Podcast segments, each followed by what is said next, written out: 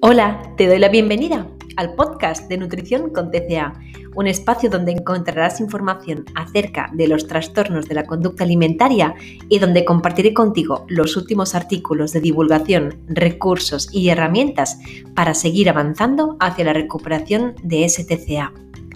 Yo soy Eli Cousteau, dietista, coach acreditada en procesos de trastornos alimentarios y superviviente de un TCA. Me encanta que estés aquí acompañándome. Muy buenas, pues ya estoy por aquí en otro episodio con todas vosotras y todos vosotros. Y hoy vamos a hablar de los batido Meritene y sí, otros eh, batidos parecidos de otras marcas, pero creo que estos son los que más se suelen recomendar en consulta. Muchas veces me escribís diciendo que os han recetado eh, batidos Meritene o parecidos para recuperar peso tras haber sido diagnosticadas, diagnosticados con un trastorno alimentario. Em, advierto desde ya que este podcast es una opinión mía, pero hacía tiempo que quería abordar esta cuestión. En primer lugar, merece la pena plantearnos qué son los batido meritene o parecidos, ¿no?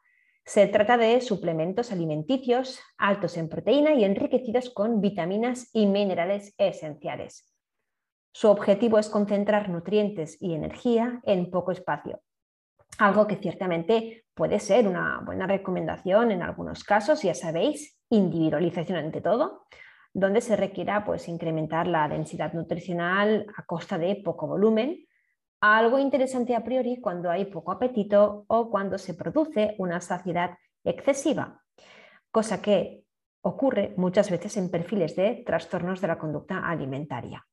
Es verdad que hay muchas personas que antes de experimentar hambre extrema o bien no la llegan a experimentar del todo o bien realmente hay un, apetito que no termina de despuntar. ¿De acuerdo? Esto es muy común. La grelina, la hormona que indica hambre, entre, otras funciones, lo tenéis por ahí explicado en podcasts anteriores el por qué sucede, puede estar o excesivamente baja o excesivamente elevada. Em, hasta aquí el razonamiento, pues sería que tomar estos batidos puede parecer más o menos correcto, ¿no? Lo que yo planteo ahora es ir a las causas raíz de esa falta de apetito o de ese vaciamiento gástrico anormalmente lento que precipita ese exceso de saciedad.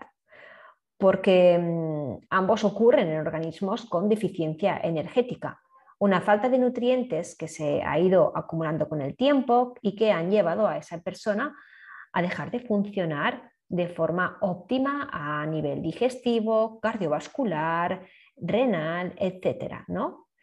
Sigamos yendo pues a la causa raíz número uno, porque o se ha llegado hasta aquí por comenzar a sumar normas alimentarias que han llevado a la persona a restringir en exceso su ingesta energética, o se ha llegado hasta aquí por un exceso de movimiento compulsivo, lo que ha hecho que esa persona tenga un gasto energético no satisfecho a través de una alimentación suficiente, o se ha llegado aquí por ambas razones.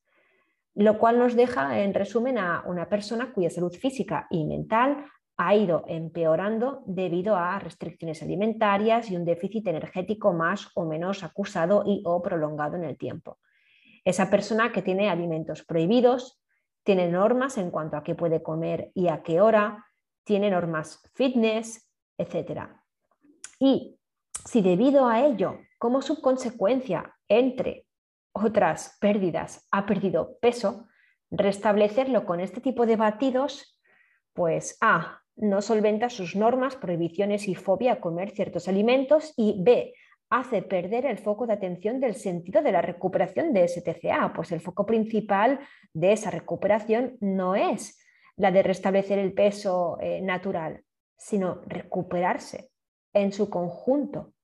Que sí, por supuesto que en casos de trastornos alimentarios restrictivos se va a tener que recuperar ese rango de peso natural, pero esto va a ser una subconsecuencia de trabajar en pro de restablecer la libertad mental, volver a tomar decisiones alimentarias de forma ágil, exponerse a esos alimentos que da miedo, no compensar posteriormente con un exceso de deporte o con purgas o con laxantes o con cualesquiera que sea el método de compensación posterior. Así que los batidos no educan aquí. Y si alguien me dice, bueno, ya Eli, pero oye, mira, es que eh, mi caso o el caso de esa persona es que eh, está altamente desnutrida y necesita esos suplementos sí o sí. Así que, bueno, para comenzar a salir del bache, está bien, ¿no? Bueno, eh, sí y no. Recordemos que la deficiencia justamente en proteínas no es la más acusada en casos de trastornos de la conducta alimentaria, ¿no? Puede darse core que es ese déficit de proteínas excesivo en algunos casos, obvio, pero también se va a dar en ese caso seguro una deficiencia en carbohidratos y grasas, ¿no? dos grandes grupos que no quedan solventados en este tipo de batidos. Así que, puestos a hacer batidos, yo lo que os propondría, si es que optáis, ¿no? porque al final la, decisión siempre es vuestra y recordad que hay que bioindividualizar y pueden ser buenas elecciones en algunos de los casos. Lo que sí que os animo es a que también eh, optéis por otras preparaciones caseras que no olviden los carbohidratos y las grasas, ¿no? Por ejemplo, pues, eh, pues que ese batido eh, incluya em, leche entera o bien pues yogur natural o griego, eh, o bebida pues, de, soja en el caso, en el caso pues, que mm, no seáis pues, intolerantes a la lactosa o que tengáis alergia a la lactosa o a la caseína, que incluya, pues, por ejemplo, pues, eh, un plátano o aguacate em, para aportar cremosidad, textura. En el caso del aguacate además nos va a aportar grasas, que incluya también pues, frutos secos molidos, como por ejemplo cremas de cacahuete o otro tipo de mantequillas o aceite de coco o cacao en polvo, em, puñados de copos de avena u otros cereales. En definitiva, pues eh, que ese batido pueda incluir ¿no? pues, eh, todos estos alimentos y aquí sí que podemos crear pues, imaginación del poder y podemos recrear todo tipo de gustos, sabores, eh, etcétera, ¿no? Pero la cuestión, la otra cuestión es que necesitamos reentrenar de nuevo al sistema digestivo y recuperar hambre, apetito y saciedad. Y eso sucede al masticar e ingerir comida sólida de forma regular y consistentemente. Y lo que decíamos antes, por supuesto, queremos romper normas alimentarias. Y en esos dos escenarios que os acabo de explicar, ese rol no lo puede suplir un batido. Por otro lado, bueno, está la cuestión de si no lo suplo con un batido, pues con qué suplo ese super plus que necesito, ¿no?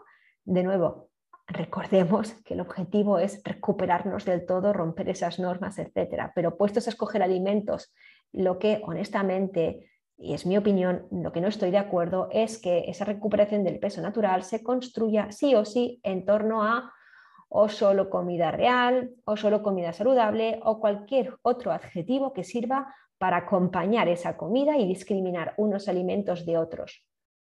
¿Cómo vamos a recuperarnos de un trastorno alimentario restrictivo? Con más restricciones. Es un regalo para los oídos de TCA, doy fe de ello, ya lo intenté en su día.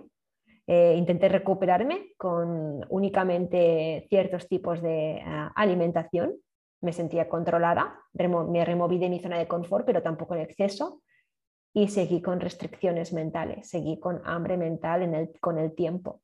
Quizá no al principio, pero sí con el tiempo. Y las restricciones, por un componente obsesivo-compulsivo, van a más. Siempre, siempre quieres restringir más y comer más perfecto. Más restricciones, comer de forma más perfecta. Y al final eh, las restricciones vuelven a hacerte muchas veces caer otra vez en esa deficiencia energética. Así que vuelta a lo que os decía, ¿cómo vamos a recuperarnos de restricciones con restricciones? Es absurdo, ¿no? Como he divulgado por aquí, em, nuestro destino tras recuperarnos de un trastorno alimentario va a ser ir hacia una alimentación intuitiva. Em, ese destino que de per se se encarga de equilibrar todo tipo de comidas para que haya convivencia amable de todo tipo de alimentos. Y ciertamente un helado puede ser em, la mejor elección alimentaria, tanto si te recuperas eh, como si no, por aquí agrego. Em, puesto que realmente lo que comes representa un pequeño porcentaje dentro de lo que es la tarta de la salud, eh, salud social, gestión del estrés, gestión emocional, higiene del sueño, movimiento, acceso a sanidad y disponibilidad alimentaria, entre otras variables que van a ser también relevantes. Eh, por lo tanto, no es eh, únicamente lo que comemos lo que, lo que controla nuestra salud y ni siquiera realmente está en todas nuestras manos y hábitos esa salud como tal. El caso es que, no me voy a ir por las ramas, si tienes baja disponibilidad energética, si sufres hipoestrogenismo, ya sabes, bajos niveles de progesterona y de estradiol plasmático, o sufres amenorrea hipotalámica, etc., en, tu en caso de que seas mujer, tu porcentaje de grasa corporal es muy bajo. Necesitas incrementar las grasas y nos interesa sobre todo también incrementar las grasas saturadas para inclusive mejorar eh, esa función cardiovascular, hacer regresar el proceso de ovulación, sin el cual recordad que se produce esa potencial pérdida de masa ósea, puesto que justamente eh, es la ovulación junto a otros procesos los que facilitan la buena síntesis de la vitamina D que va a permitir esa fijación del calcio a los huesos. ¿no?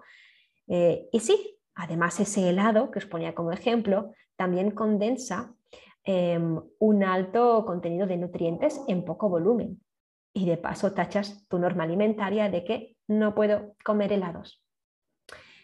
Otras recomendaciones eh, nutricionales, más allá de los batidos que os puedo dar, son, por ejemplo, pues, em, agregar un buen chorro de aceite de, oliva o el aceite que tú tengas disponibilidad en casa a la comida ya emplatada. Em, o acompañar la mayoría de tus platos con frutos secos, fruta deshidratada, mm, trozos de queso, acompañar siempre en tus comidas de una porción de pan, arroz, patata, eh, boniato y de hecho en muchos casos va a ser interesante que esos cereales sean refinados justamente para ayudar a ese sistema digestivo.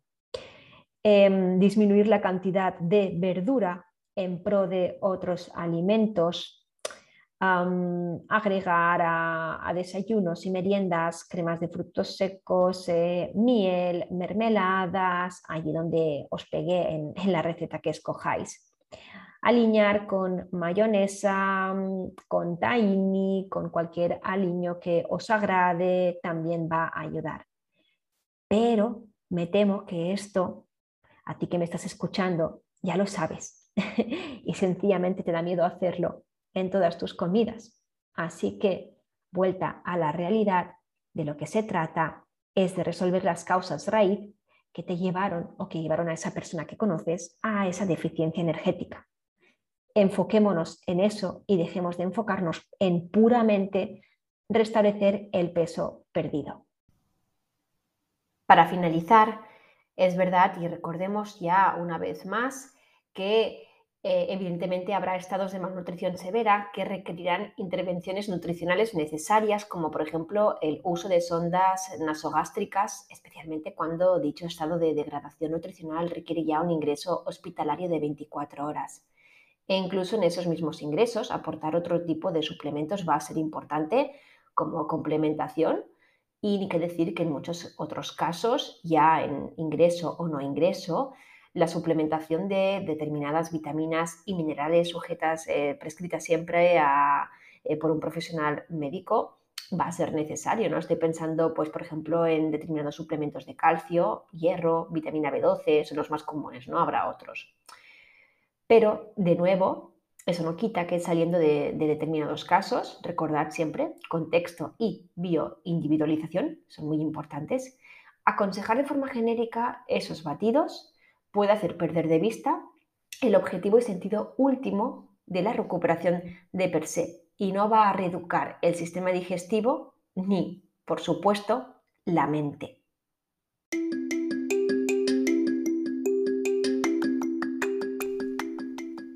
Te doy las gracias por escuchar este podcast. Podrás encontrarme en www.recoverytobe.com, donde atiendo en consultas online, y en Instagram, buscando por arroba nutrición con TCA. Y recuerda, no te conformes con vivir así, porque esto sencillamente no es vida.